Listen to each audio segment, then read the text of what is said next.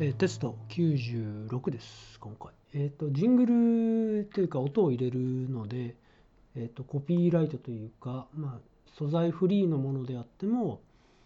あの、著作権表示してくださいねっていうのは、やっぱりその提供元に書いてあるので、えーどうするかっていうのを聞いたら、コメント欄に、えっ、と、入れてくださいって、そういうふうな書くところはないので、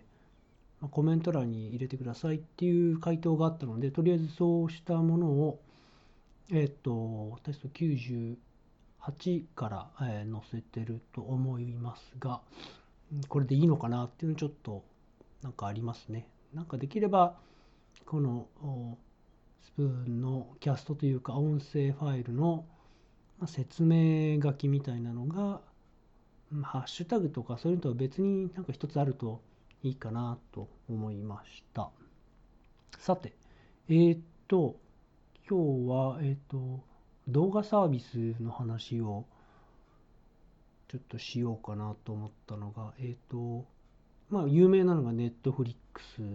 で、あとは、まあ、Amazon プライムビデオとか Hulu とか、あとは、ね、オンデマンド、あの NHK のオンデマンドとか、多分他のテレビ局もやってるのかな ?TVer がそうなのかな？あとは、アメバ TV とか、あれはちょっと違うか。まあ、いろんなサービスがあって、まあ皆さんはね、どれがやっぱネットフリックスが一番人気なのかなとは思うんだけど、いいところ、僕はさ最近というか1ヶ月ぐらい前に Hulu をやめて、ネットフリックスを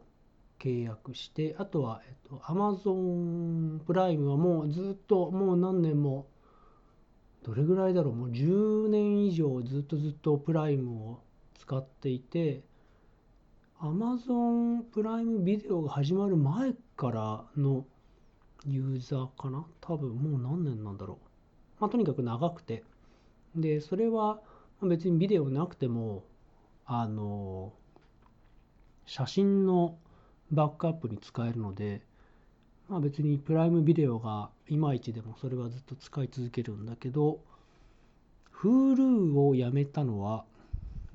なんかあんまり自分の見たいものがないないというか見たいものを見ちゃったからもういいやと思ってやめてで Netflix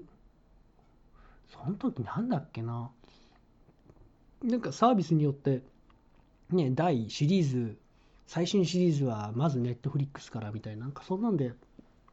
ネットフリックスに乗り換えたような気がするんですけど、で、比べたいのは、比べたいというか、Amazon のプライムビデオでもうちょっとなんとかなりたい、なんとかしてほしいと思うのは、多分、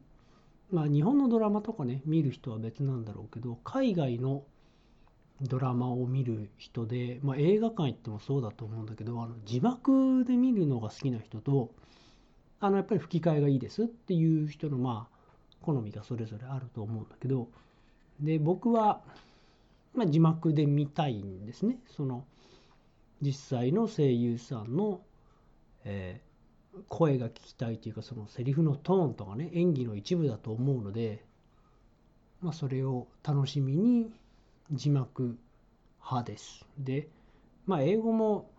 ね、自分ができるようになってくると、ああ、こういうこと言ってるんだなっていうのが字幕をいちいち見なくてもわかるので、まあ、そういう楽しみもあって、まあ、字幕派なんですけど、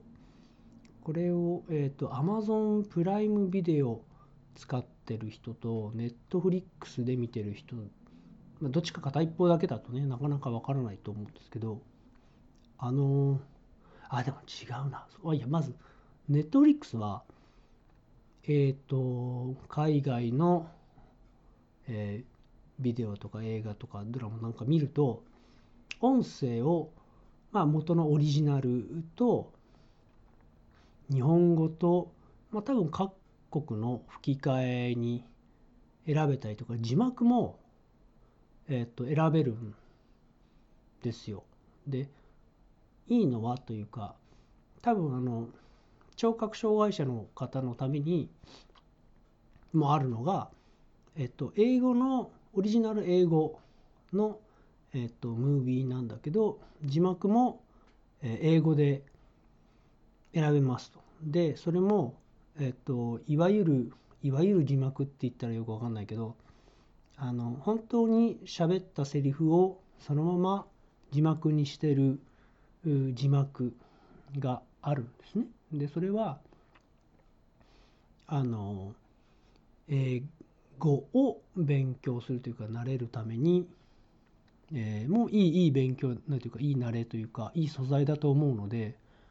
あのね是非使ったらいいと思うし僕も、まあ、英語字幕で英語のドラマを見たりとかしてます。で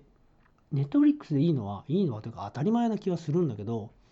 あの字幕をすぐその場で切り替えられる。あなんか今のセリフ何だったんだろうな。英語字幕で見てたし英語で聞いてたけどよくわかんないからちょっと巻き戻して日本語字幕でみたいなのももう簡単にできるんだけど Amazon プライムビデオはなんどう言ったらいいのかな。あの字幕が埋め込みなんですね。でだからえっ、ー、とあなんか今のよく分かんなかったから、えーと、吹き替えとかで見たいなと思ったら、